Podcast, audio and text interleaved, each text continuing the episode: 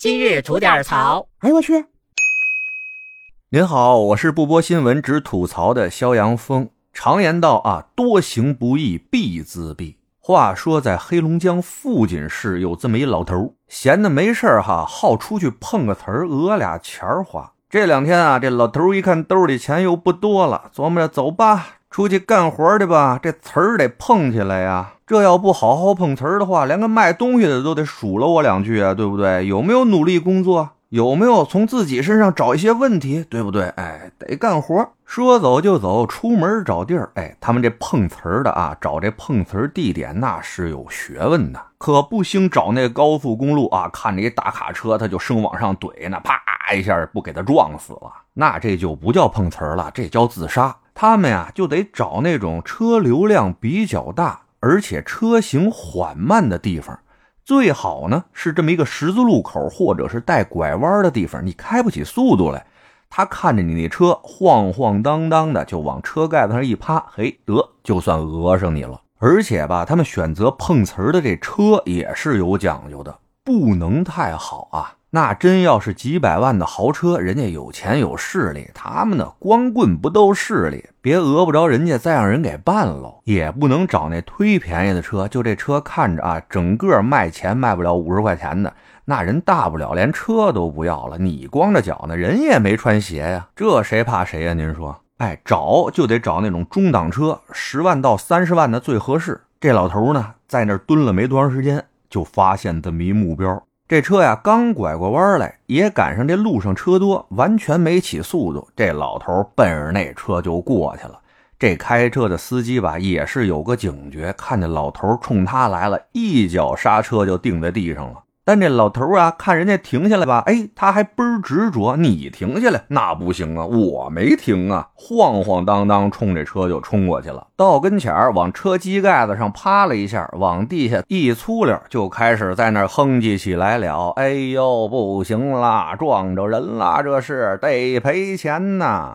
整个过程吧，行云流水，毫无拖沓，体现了极强的职业素养。按这老头心里的剧本呢，这时候司机就应该下来，诚惶诚恐给他道歉，赶紧把钱掏出来给他。哎，他拿钱走人，就这么利索。可让他没想到的是啊，这司机下得车来都没带多废话的，就跟他说了俩字儿：“躲开。”嚯，这老头一想，哎呦，今天碰上青皮了。那你是青皮，我也不是烂酸梨呀，你让躲开我就躲开，姥姥。今儿大爷跟你耗上了，人家呀往车头一躺，把手机掏出来，在那玩手机。看到这种情况啊，这司机又喊了他两嗓子，让他躲开。看这老头没有起开的意思，哎，这司机也有出手了，回身人就上车了。要么说啊，知夫莫若妻呢。他一上车，车里边坐着他那媳妇儿，就知道这人要干嘛。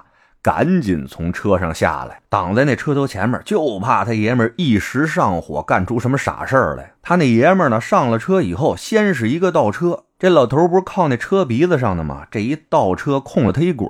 这老家伙也算是身手了得啊，借着这一滚之力，电不拧腰，噌一下人蹦起来了。说实话啊，看着当时心里是有点虚，但是他发现啊，那司机的媳妇在底下劝着呢，在他和车中间站着呢。嚯，这一下他觉得心里又有底了哈，一边指着那司机骂，一边开始打电话要摇人。再说开车那位啊，也不是个人脾气，一听老头在那骂街，那是怒从心头起，恶向胆边生啊，一脚油冲着老头就撞过去了。